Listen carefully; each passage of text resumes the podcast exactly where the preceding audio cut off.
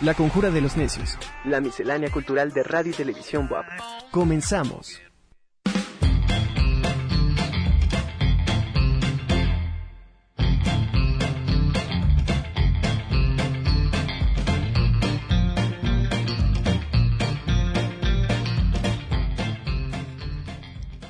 ¿Cómo le va? Me da mucho gusto saludarlo en este jueves 13 de mayo, aquí en La Conjura de los Necios, una emisión más. Agradezco, por supuesto, el favor de su preferencia y en la producción a Denzel Hernández y a Jesús Aguilar. Muchísimas gracias por el apoyo. Y bueno, vamos a empezar este día con mucha información. Ya tenemos en la línea telefónica a la doctora Lili Cedillo Ramírez. En unos momentos más nos estaremos conectando con ella en esta ocasión estamos transmitiendo solamente por la frecuencia 96.9 de FM Radio WAP, debido a que por TV WAP el 18.1 estamos transmitiendo el Festival Marvin, así que usted no se lo puede perder si gusta también conectarse. Son actividades que se realizan todo este día y que estarán presentes el día de hoy y el día de mañana. Entonces seguiremos con estas actividades. Pero mientras tanto le comento parte de la información que vamos a abordar el día de hoy. Y bueno, platicaremos con la doctora Lili Cedillo Ramírez, directora del Centro de Detección Biomolecular de la UAP, sobre el comportamiento social ante la pandemia en sus diferentes momentos. Un tema eh, realmente interesante para ver precisamente cómo la sociedad se ha ido pues comportando los cambios de actitudes de acuerdo a las diferentes etapas que hemos vivido durante este confinamiento que ya llevamos más de un año. También abordaremos el tema con la maestra Itayetsi Gutiérrez Ortiz sobre un curso que nos tienen preparado la Facultad de Ingeniería Química sobre fluidos de control para la perforación, eh, terminación y reparación de pozos de petróleo. Si a usted le interesan este tipo de temas, pues bueno, a las 2.15 de la tarde estaremos enlazándonos con la maestra Ita Jetsi, quien por cierto tendrá un invitado muy importante, así que quédese con nosotros. Después del corte a las 2.30 platicaremos con el maestro José Marum Ibarra Doger. Recuerde que ya este 15 de mayo, este sábado, ya se va a realizar el sorteo BUAP y bueno, habrá una bolsa en premios muy amplia, la cual, bueno, usted puede ser el ganador, así que esté pendiente y si ya tiene su boleto, lo felicito. Si gusta comprar otro, pues todavía está usted a tiempo para que tenga una segunda, tercera o cuarta oportunidad para ganarse todos estos premios que el sorteo WAP tiene para todos ustedes. Y finalmente cerraremos el tema con este el programa más bien con el maestro Gabriel Huerta. Él nos va a platicar de la Escuela de Formación Docente sobre algunos de los retos que han tenido que enfrentar los docentes ahora con la modalidad de las clases en línea, que bueno, los maestros jóvenes no han tenido tanto conflicto. Sin embargo, los maestros ya, pues de una edad más avanzada, se han enfrentado a, diferentes problemáticas, pero sobre este tema abundaremos en unos minutos más. Si le parece, vamos a dar inicio a este programa y nos enlazamos con la doctora Lili Cedillo Ramírez. Doctora, un gusto saludarla. Vamos a la cortinilla de entrada. La importancia de una buena salud.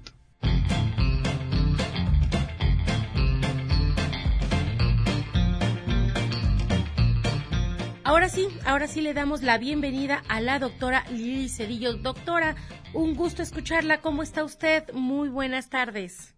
Muy bien, Angélica, con muchísimo gusto de estar con ustedes.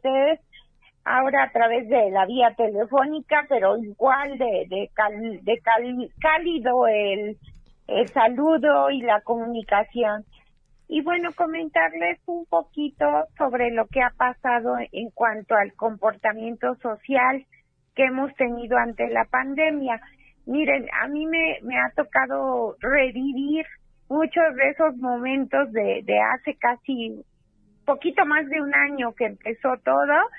Y yo quiero comentarles que al principio, por ahí de enero del 2020, todos veíamos como muy lejano el hecho de que en China estuviera pasando una, una epidemia, en ese momento era una epidemia, y decíamos, bueno, de aquí a que el virus llegue con nosotros, a lo mejor no llega, y había pues mucho escepticismo en la gente, lo veían como un evento poco probable y quizá a pesar de las imágenes tan impresionantes que teníamos, lo que más le llamaba la atención a la gente era la velocidad con la que se hacían edificios, pero no el, el, el fondo que tenía en cuanto a lo que podíamos tener, ¿no? En unos cuantos meses. Y bueno, el, tiempo no perdona y de repente llegó marzo de 2020 y ya a finales de marzo estuvimos ya con los primeros casos en nuestro país y también aquí en el estado de Puebla y en la ciudad de Puebla. Y en ese momento creo que la gente todavía eh, se iba más por el lado sensacionalista, ¿no?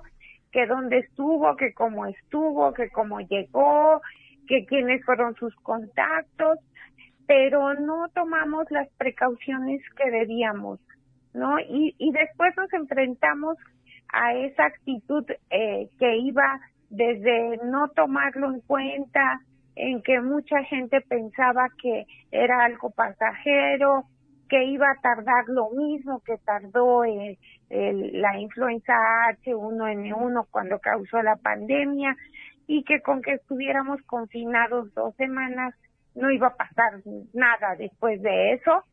Bueno, pues pasamos ya a la preocupación. Cuando empezamos a ver ya gente que, que a lo mejor conocíamos, no muy de cerca, pero ya los conocíamos, entonces ya la gente empezó a preocuparse, a cuidarse un poquito más, ¿verdad? Sin embargo, por ahí de, de mayo, junio del año pasado, ya había como una mayor sensibilidad de todos nosotros hacia esta pandemia. ¿Por qué? Porque ya empezábamos a ver gente más cercana, conocida, que, que lamentablemente estaba enfermando y en algunos casos falleciendo.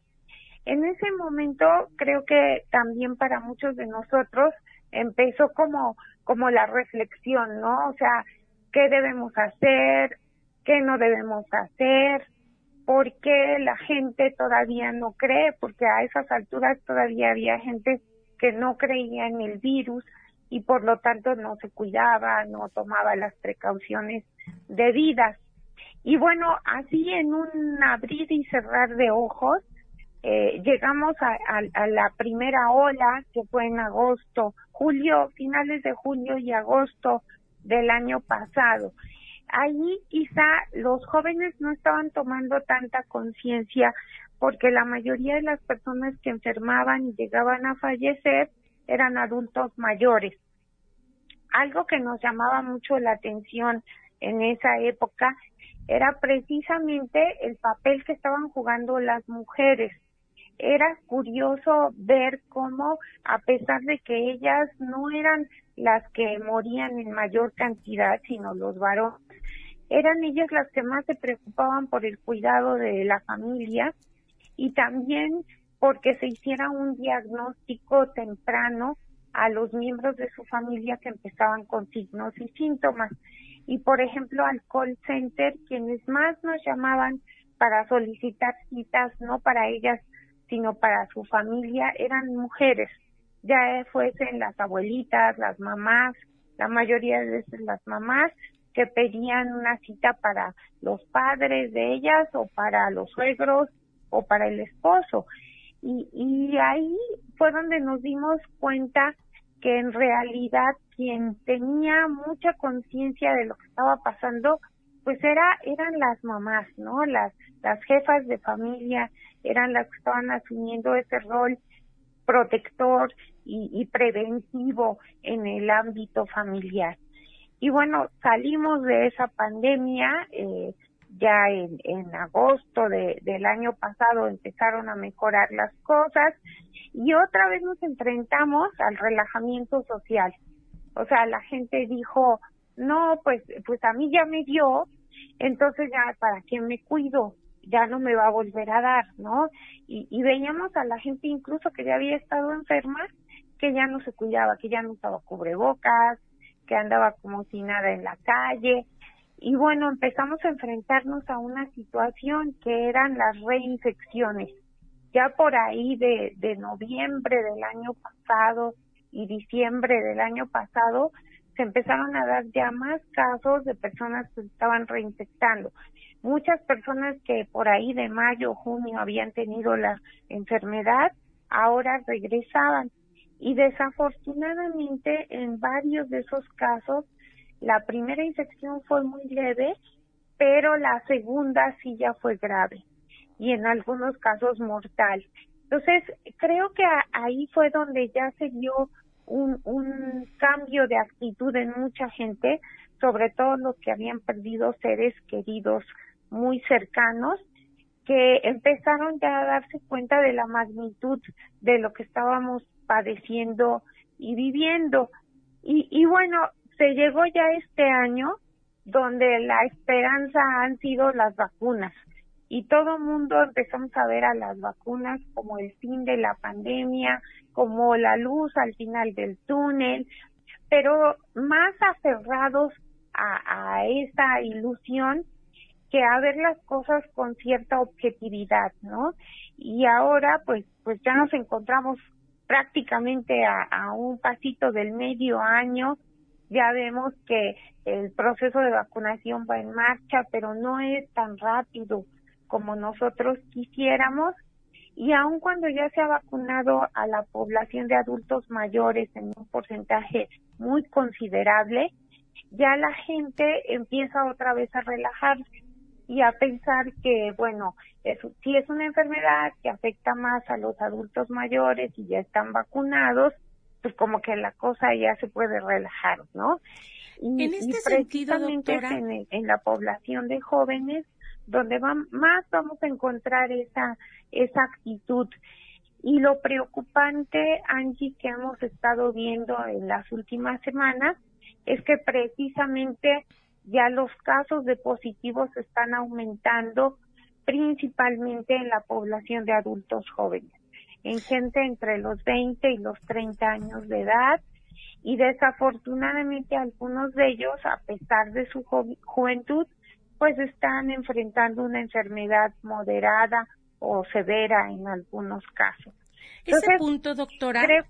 sí. Ah, perdón, perdón. Ese punto era en el que quería yo enfatizar un poquito, porque creo que este comportamiento social a lo largo de toda la pandemia creo que ha habido una generalidad en este sector de los jóvenes.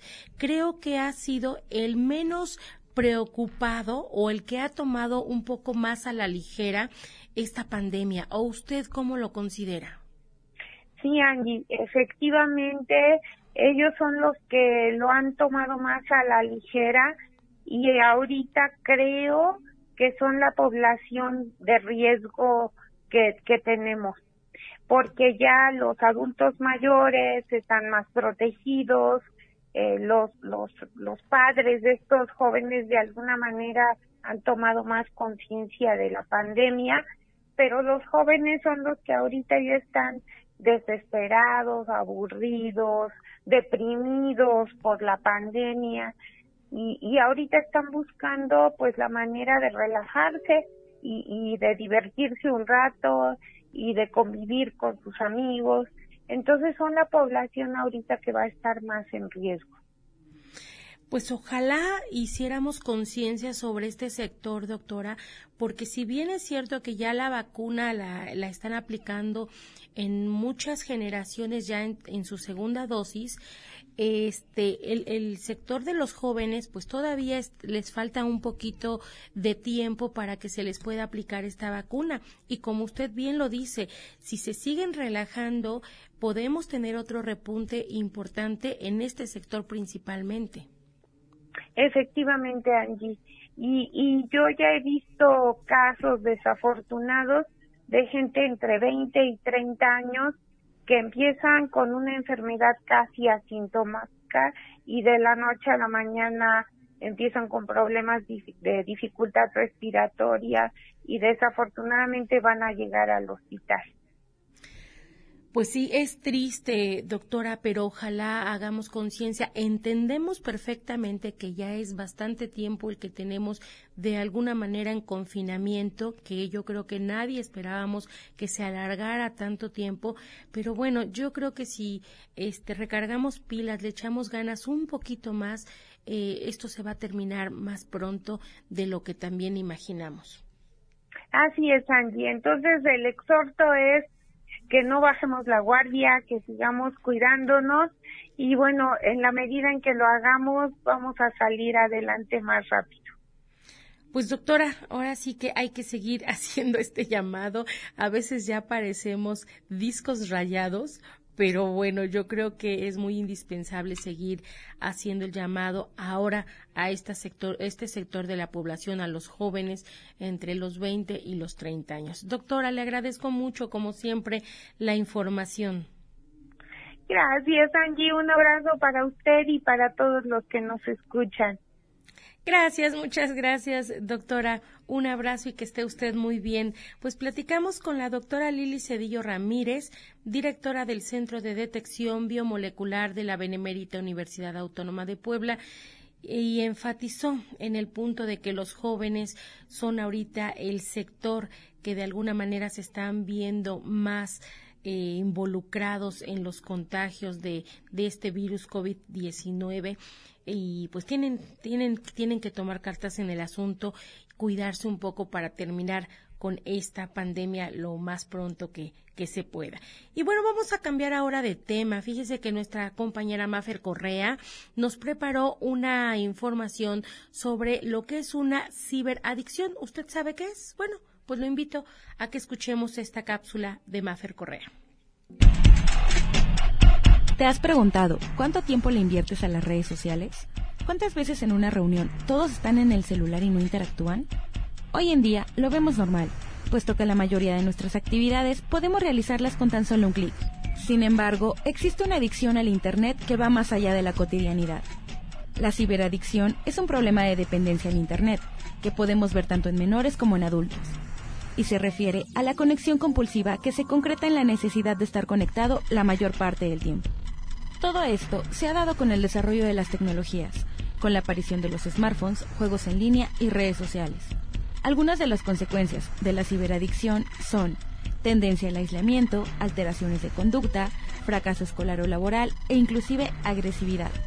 Y algunas de las causas que pueden provocarlo son la soledad o dificultad para relacionarse con otras personas.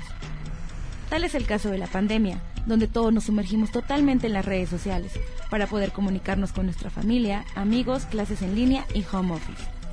El ser humano es capaz de adaptarse a las nuevas formas de trabajo, pero lamentablemente nos sumergimos mucho en el mundo virtual y dejamos de lado lo presencial. Es importante identificar si existe un problema grave de adicción que nos impida interactuar y dañar nuestras relaciones personales por introducirnos en el mundo del Internet. Informó para Radio WAP Mafer Correa.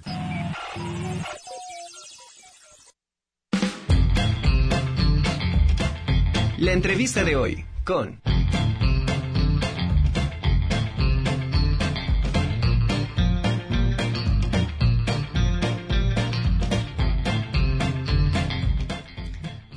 de la tarde con 19 minutos. Ahora vamos a platicar con la maestra Itayetsi Gutiérrez Ortiz. Ella es coordinadora de vinculación y educación continua de la Facultad de Ingeniería Química. Maestra, un gusto saludarla. ¿Cómo está usted? ¿Qué tal? Buenas tardes. ¿Cómo están? Saludos a todo el auditorio. Muy bien, maestra, gracias a Dios, todo excelente. Pues ahora transmitiendo solamente por radio con muchísimo gusto. Y pues también tenemos otro invitado, maestra, al este maestro en gestión de la industria del petróleo y gas, José Diego Juárez Ávila. Maestro, ¿cómo está? Le doy la bienvenida aquí a Radio WAP. ¿Qué tal? Buenas tardes. Muchas gracias, pues contento de estar aquí con. Qué gusto, este maestro. Pues no sé si nos quisieran platicar. La Facultad de Ingeniería Química tiene un curso en puerta denominado Fluidos de Control para la Perforación, Terminación y Reparación de Pozos Petroleros. Entonces, no sé si nos quisiera platicar un poquito de qué trata este curso. Sí, sí, no sé, Sí, pues Adelante, maestro Diego. Ah, claro. Eh, pues recientemente la autosuficiencia energética pues es un reto muy Hoy te invitamos a la profesionalización de y que puedas conocer más del mundo del sector energético. Próximamente en la Facultad de Ingeniería ¿Sabe qué, maestro? Estamos teniendo problemas con el Internet. Yo creo que vamos a colgar y nos volvemos a comunicar con ustedes para que este podamos hacer nuevamente el enlace porque no le estamos entendiendo. ¿Le parece? Ok, de acuerdo. Perfecto. Pues eh, le colgamos y en unos minutitos más vamos a regresar precisamente con el, con el maestro José Diego Juárez Ávila y con la maestra Ita Jetsi Gutiérrez Ortiz para que nos platiquen de este curso porque, bueno, tienen un temario muy amplio que se va a iniciar el 5 de junio de este año y va a terminar el 7 de agosto. El, va a haber, este, son 10 sesiones creo que las que ellos tienen programadas a partir de las 8 de la mañana y hasta las 14 horas. Pero vamos con ellos, ah, ya lo tenemos nuevamente en contacto, a ver si, si ya el Internet no nos hace estas, estas trampas. Adelante, maestro José Diego. Sí, muchas gracias. El inicio de cursos es el 5 de junio. Eh, tiene una duración de 10 sesiones. Sí. Es de 8 a 14 horas. La modalidad es online. Es totalmente en vivo. Va a ser por medio de la plataforma Teams. Y pues va a ser un curso padrísimo. Vamos a ver eh, varios temas en el término de fluidos de control vamos a ver normatividad, vamos a ver formulación, el uso y eh, manejo del equipo de control de sólidos, principios para control de pozos, fórmulas, cálculos, mejores prácticas operativas, hablando en todo lo que es la República Mexicana, es decir, vamos a hablar de pozos en fase gas, en fase aceite o ambos. La verdad que es un reto muy importante en la industria energética, lo que requiere es gente preparada, especialistas en esta, en esta área particular, en fluidos de control para la perforación, terminación y reparación de pozos petroleros. Y la verdad que es un gusto participar a través de la universidad, de la Benemérita Universidad Autónoma de Puebla. Y pues básicamente sería eso, servir como un referente en la industria petrolera a través de la universidad. Eh, ¿Cuál será el objetivo en específico y a quién va dirigido este curso, maestro? Sí, claro. El, el objetivo particular, pues, es precisamente ser un referente a nivel eh, industrial en la parte petrolera para las personas que se enfoquen en, eh, especialmente en el área de perforación de pozos petroleros, donde obtendrán conocimiento sobre las funciones, conocer e interpretar las propiedades físico-químicas de un fluido de control, así como saber los principios básicos de control y todo lo que se desarrolla como periferia y parte logística. Eh, en el, en el caso, me decía la otra pregunta, ¿cuál era? Ese sería nuestro ¿A quién va dirigido el curso? A ingenieros químicos, a estudiantes que estén participando en el área de ingeniería química, a geólogos, a geofísicos, a personas, este, también a ingenieros mecánicos y a personal afines al área. ¿Va a tener algún reconocimiento oficial? ¿Tiene valor curricular? Sí, desde luego. El, el reconocimiento principal es a través de la Benemérita Universidad Autónoma de Puebla, otro por la empresa CASE Puebla y uno más que es una DS3 que el, curso está registrado ante la Secretaría del Trabajo y Previsión Social, por lo tanto contamos con un aval muy importante que es la Universidad, CASE Puebla y la Secretaría del Trabajo. Perfecto. Maestra Itayetsi, eh, ¿cuál es la participación en coordinación con la Facultad de Ingeniería Química que, están organizando y la capacitación y certificación Puebla? Eh, sí, gracias. Bueno, pues la facultad está muy interesada en poder promover la educación continua con estudiantes y egresados. Eh, no nada más que el estudiante termine una licenciatura, sino que además se especialice con el objetivo de que pueda, eh, pues, encontrar un área, un área laboral a través de que aplica sus conocimientos, sus competencias, sus habilidades. Y eh, esto es cuestión de los alumnos y egresados, pero también estamos invitando a, gente externa porque el intercambio de conocimientos y experiencias, eso también es enriquecedor y eso es también eh, parte formativa de los de los este de quienes participan en este tipo de, de cursos. Este curso es eh, ya lo ya se ha impartido varias veces en la facultad. Eh, bueno, anteriormente fue un diplomado y en este caso es un curso de 60 horas. Y eh, como bien lo decía el ingeniero, pues está avalado por la universidad, pero también que por el área de educación continua, pero también, bueno, hay otro tipo de reconocimientos y eso también es importante eh, como requerimientos que actualmente están solicitando las empresas por parte de la capacitación y educación continua, ¿no? Entonces, la, la facultad ofrece este curso.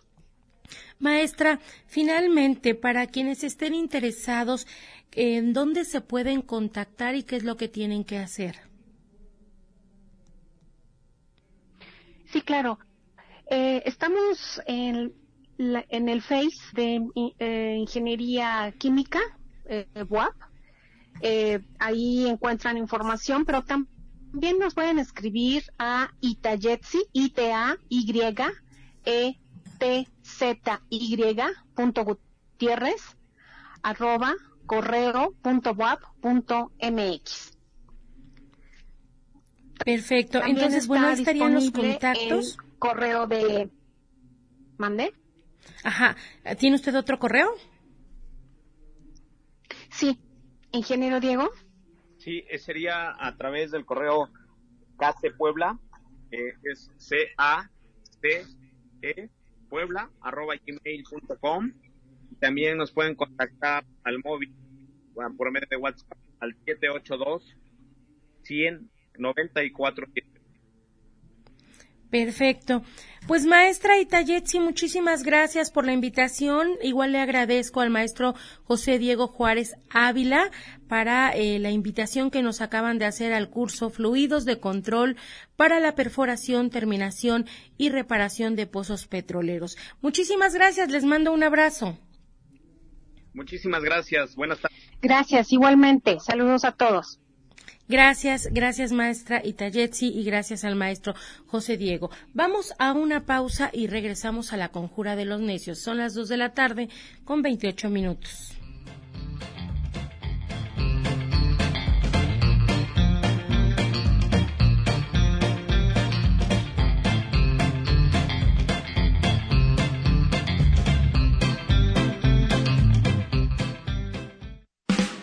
La participación de los especialistas en la conjura.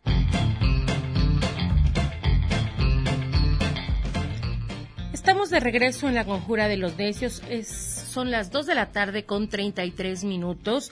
Y bueno, ahora me da mucho gusto saludar al maestro Gabriel Huerta. Él es director de la Escuela de Formación Docente. Maestro, un gusto saludarlo. ¿Cómo está? Muy buenas tardes. Hola Angie, muy buenas tardes. Qué gusto saludarte. Igualmente, maestro. Pues ahora sí que ya viene el Día del Maestro, el próximo 15 de, de mayo, y ahora los maestros se han enfrentado a un reto totalmente diferente y que no se esperaba por lo de las clases en línea. Es una nueva modalidad, maestro. Así es, Angie. Fíjate que es un reto que se, se vino de golpe y se vino en oleada, ¿no? A partir de esta pandemia, yo te diría que hay, este, en el, ya estaba considerado en la perspectiva de, trabajo en línea en muchos programas educativos, ¿no? Es decir, los profesores siempre han trabajado modalidades en la universidad, modalidades mixtas, a distancia. Sin embargo, esto vino a acelerar el, trabajo en línea y a distancia. Entonces sí, fue un reto importante para todos los académicos. ¿Cómo han ido enfrentando, maestro, los docentes tanto la impartición de clases que ellos están dando como también las mismas clases que ellos están tomando para sus actualizaciones, tomando en cuenta que, pues si bien ya se, se empezaba esta nueva modalidad, realmente no las vinieron a acelerar esta pandemia, ¿no? Sí, sí, totalmente. Fue una, fue, fue, fue una aceleración de todos los procesos. Sí, mira, los profesores, eh, eh, eh, la verdad hay que reconocerles y festejar este el 15 de mayo, el Día del Maestro, pues esa capacidad de adaptación y de respuesta que han tenido. el, el, reto de, continuar su actividad académica a través de diversas plataformas creo que la respuesta que, dieron a sus estudiantes fue a través de diversas eh, plataformas e herramientas. Sin embargo, eh, eh, no pararon. Entonces, siempre hay esa, digamos, esa continuidad académica. La universidad planteó, por supuesto, un programa de continuidad académica que les permitía, pues, eso, dotarlos de varias herramientas, ¿no? Desde capacitación, plataformas, eh, incluso secuencias didácticas, de tal manera que se pusieran a adaptar, ¿no? A estas, estas nuevas circunstancias. Y la capacidad que han mostrado los profesores es de reconocerse. Y eso creo que es, eh, digno de premiarlo. Oiga, y no sé si ya se ha hecho algún tipo de valoración en cuanto al aprovechamiento. Eh, lamentablemente todavía no tenemos los datos ¿no? duros digamos, del, aprovechamiento de estos, sobre todo de los estudiantes, ¿no? El, eh, eh, reprobación, egreso, en fin, todo esto todavía está, digamos, en eso. Sobre todo porque porque se terminó de, digamos, de adaptar esta continuidad académica y se les, se les permitió a muchos estudiantes también eh, dotarlos de algunas herramientas, ¿no? Para continuar. Sin embargo, también se les dio la oportunidad de poder dar de baja algunas, algunas materias, ¿no? Para no afectarlos precisamente en su desempeño y que pudieran hacer una pausa en algunas materias y solo continuar con algunas que pudieran, este, pues, eh, continuar más adelante. Y entonces valorar la, el desempeño e incluso el rescate de muchas de estas materias que a lo mejor dieron de baja, eh, pues viene, vienen los próximos eh, cuatrimestres, ¿no? En los semestres, por lo menos hay que hacer un programa de rescate también para muchos eh, estudiantes, perdón. Y eso significa, pues, todavía no tener definido el, este, cuál es el, el, egreso o la aprobación de muchos eh, estudiantes. Entonces sí es, todavía está en ese análisis, pero en general se ha habido, se tienen estudios de que por ahí del 30% de los estudiantes en general a nivel nacional hay este abandono de, la, de estas clases en línea. Entonces, eh, quiero interpretar que muchos prefirieron tomarse un descanso, tomando en cuenta que pensaron que no iba a durar tanto esta pandemia, ¿no? Entonces, dijeron al ratito regresamos a la normalidad, cosa que todavía no lo hemos podido hacer al 100%, ¿no? Así es, muchos pensamos eso. ¿eh? Al inicio de la pandemia, hace un año, eh, sí, la verdad es que muchos pensamos eso. Y seguramente, por supuesto, los estudiantes eh, hicieron e, esa, esa baja de materias, no de todas, porque dependía mucho de, pues, de los, la facilidad de acceso a las plataformas, a las comunicaciones que estaban establecidas y propuestas por los profesores y por la institución, eh, sí hubo alguna respuesta positiva en la mayoría, por supuesto. Hubo más de 2.000 cursos en línea de materias que se estuvieron llevando en plataforma y que los profesores les dieron seguimiento a través de diversos eh, instrumentos y de, eh, de, plataformas como Teams, eh, este, Zoom, este, el mismo correo electrónico, Facebook, Eh, sin embargo, por eso es que no todos dieron su, su baja, ¿no? De materias ni de la institución. Entonces, todavía eh, tienen oportunidad de recuperar más adelante. Pero sí, a todos nos pasó esto, ¿no? Es decir, decíamos, damos una pausa y continuamos más adelante. Lamentablemente esto se ha ido ampliando, ¿no? En el tiempo. Desde su punto de vista, maestro, ¿usted cómo considera que la educación va a regresar al aprendizaje o al mismo sistema al cual veníamos eh, estado trabajando o cree usted que esta nueva normalidad ya llegó para quedarse?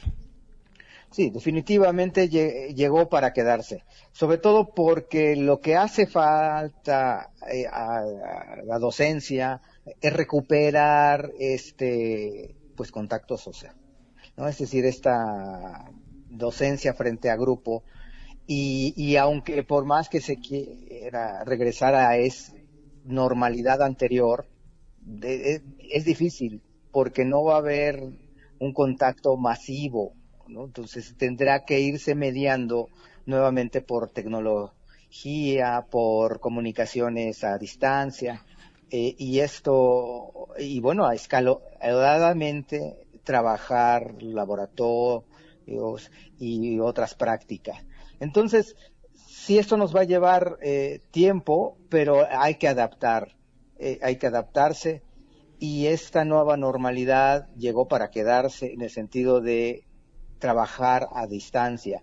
Entonces, recuperar esta comunicación, esta comunidad, eh, sí nos va a llevar tiempo y, siempre mediada por, por tecnología, definitivamente. Si ya de por sí se tenían trabajo y comunicación a través de WhatsApp, a través de otros, otras plataformas, hoy más que nunca continuará, ¿no? Entonces, hay que ir pensando en eh, el, construyendo el futuro en el sentido de incorporar estas innovaciones y estas comunicaciones.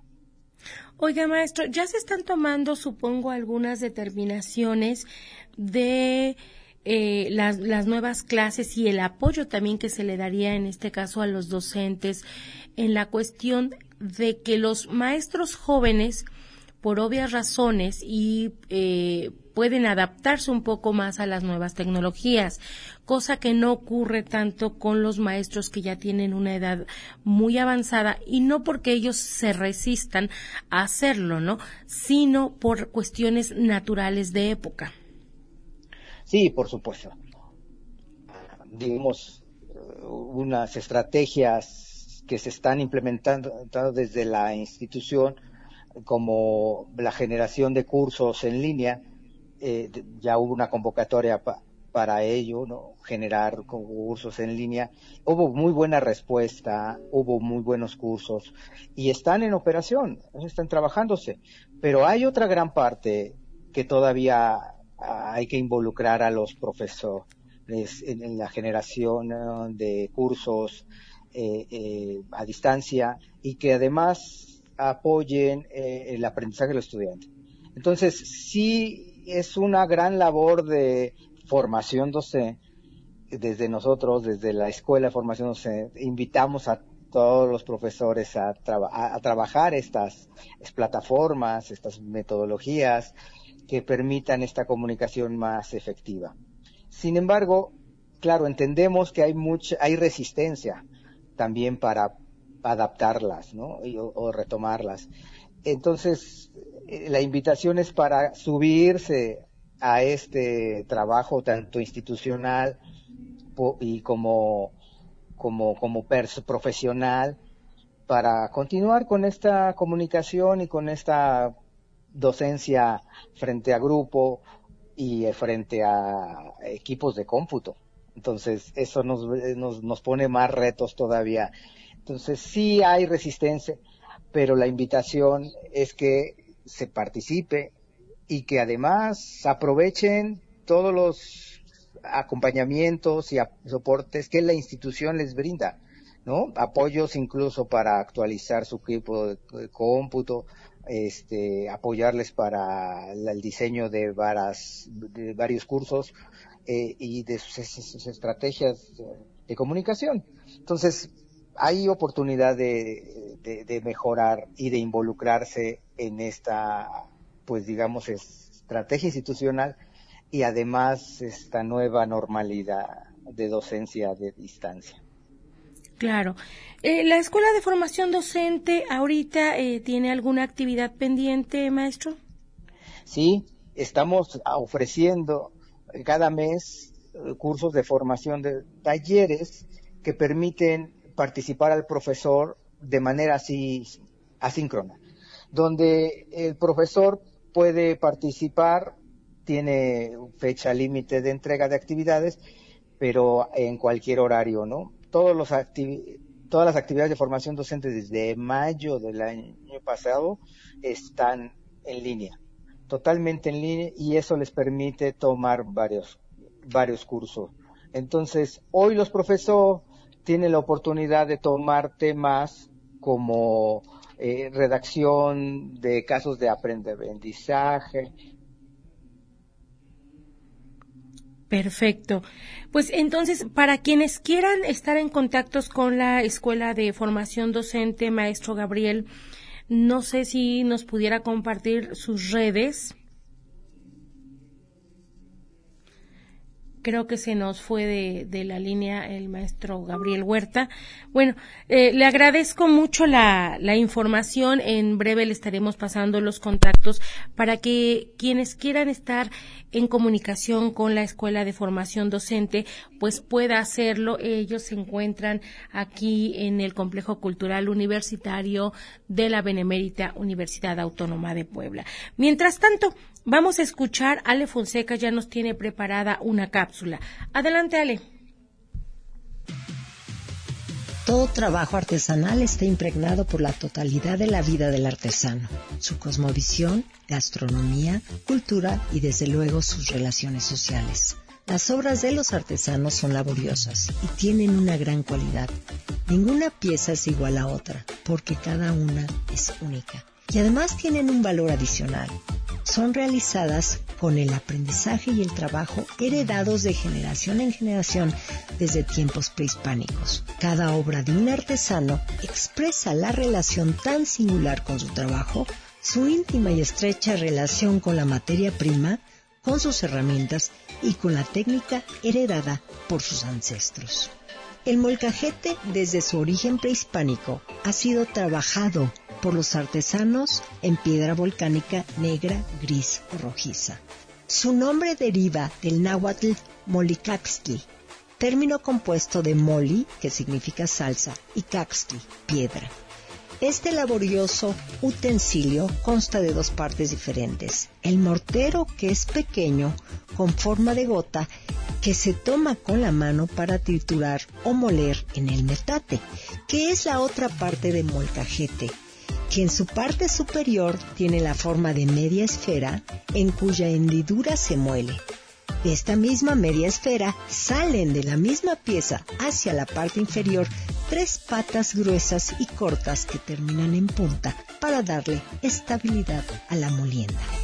Radio WAP. Los temas de actualidad con nuestro invitado.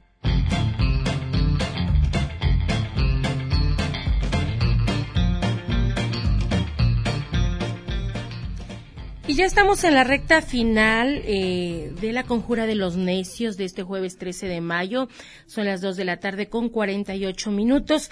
Ahora saludo con gusto a José Marún Ibarra Dojer, director de Sorteos WAP. Marún, ¿cómo estamos? Muy buenas tardes. Mi querida Angie, muy buenas, buenas tardes. Aquí con el gusto de saludar también. Me saca de una porque oigo doble la, el sonido. Pero aquí estamos, aquí estamos presentes, Marum. Oye, pues ya en puerta eh, los boletos del sorteo WAPS creo que todavía se siguen vendiendo, pero ya el 15 de mayo es el magno sorteo WAP con 170 premios. Así es, mi querida Angie, como bien mencionas, el próximo sábado a las 5 de la tarde, allí en el Seminarios de Ciudad Universitaria, vamos a llevar a cabo la 20 edición de este sorteo es una edición muy importante, como todos ya bien saben, el mismo sorteo que se llevó a cabo el año pasado, pero que tuvimos que posponer por cuestiones de la pandemia. Así que recordarle a todo el auditorio que si compraron boletos el año pasado, que si los tienen guardados, los saquen porque están vigentes y van a consultar. De hecho, los boletos que estamos vendiendo a la fecha dicen 2020, entonces, bueno, pues son los mismos boletos del año pasado y, siguen concursando, así es como los estamos viendo. Y avisarle a todos, a todos, a todo tu auditorio que hoy jueves es el último día para adquirir boletos y a partir de mañana viernes hasta las 11.59 pm podrán adquirirlos solamente en línea a través de internet. Ok, entonces físicamente hasta hoy jueves y ya mañana solamente en línea, obviamente sería a través de transferencia, quiero entender. Sí, claro, tendrían que entrar a la página de sorteos WAP, www.sorteos.wap.mx, ahí hay un link para que puedan comprar sus boletos y en tres sencillos pasos con una tarjeta de crédito o de débito pueden comprar sus boletos, mi querida Angie, y también se aplica la promoción que estamos dando hasta ahorita, que compras dos boletos y te regalamos uno. Entre más boletos compres, más boletos te llevas de regalo. Esta promoción es tanto el día, o sea, todavía abarca hoy en presencial como mañana en línea. Es correcto. Hoy en línea, digo, hoy en línea también y mañana y hoy en boletos físicos. Estamos en las principales tiendas departamentales de autoservicio, en plazas comerciales, las más conocidas, en los cruceros de aquí de la ciudad, también en el centro de la ciudad, en el Carolino, en el complejo cultural universitario tenemos un módulo de ventas para que la gente pueda ir. Todavía hay tiempo para que vayan por sus boletos y los compren. Y tenemos la promoción todo el tiempo de dos boletos y te regalamos uno más, dos por tres.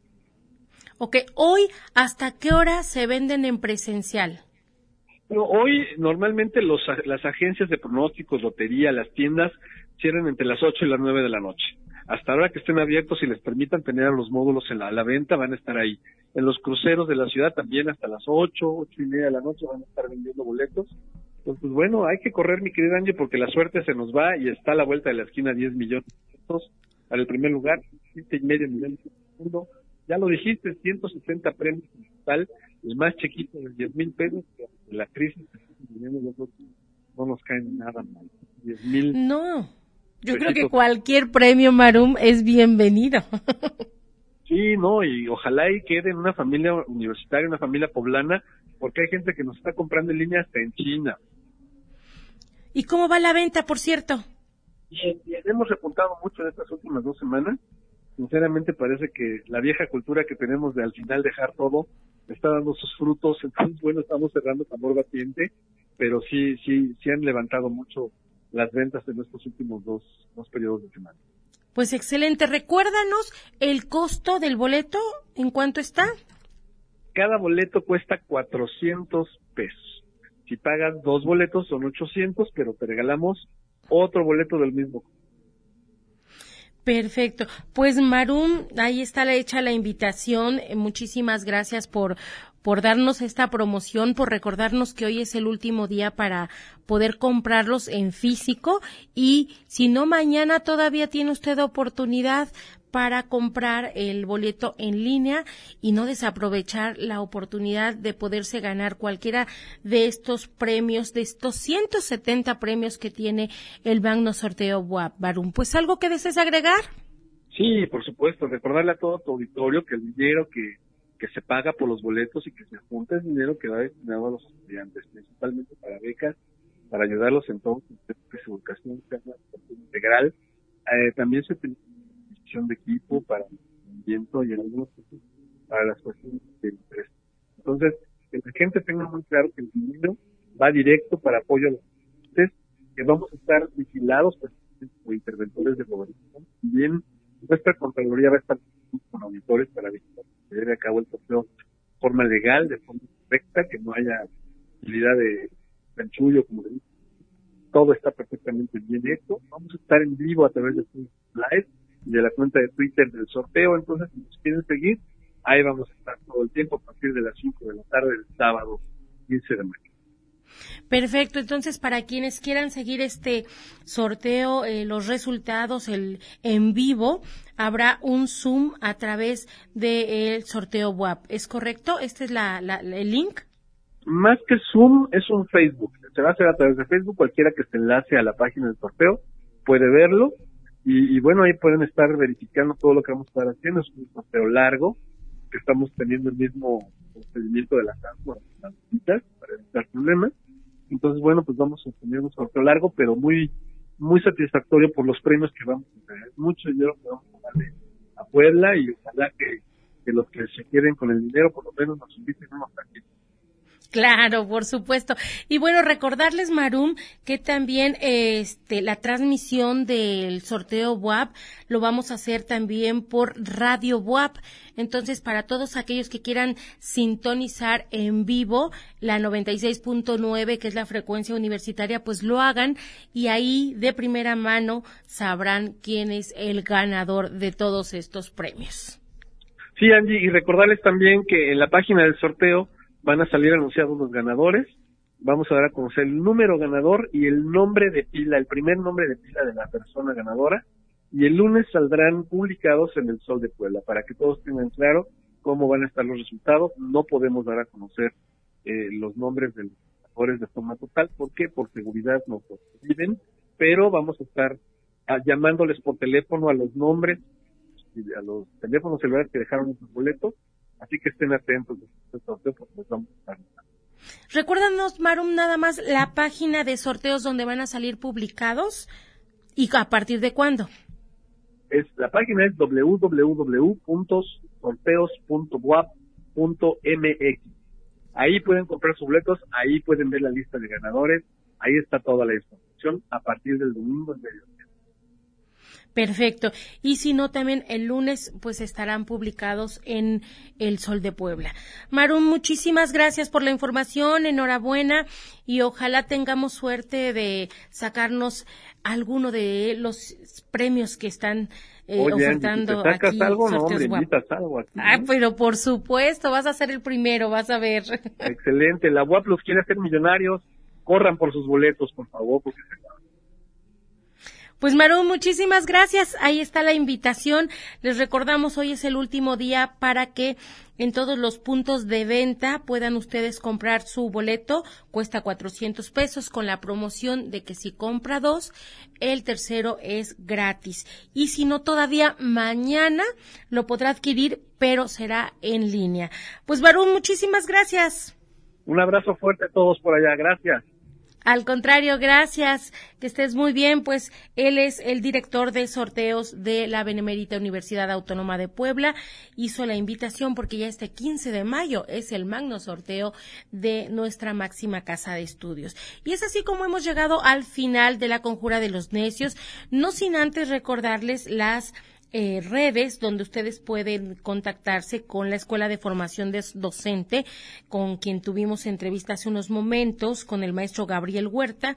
Si usted quiere informes, puede hacerlo a través del Facebook Escuela de Formación Docente WAP, el Twitter arroba Fdocentes WAP, Fdocente WAP, y por algún este correo formación.docente arroba correo.wap.mx.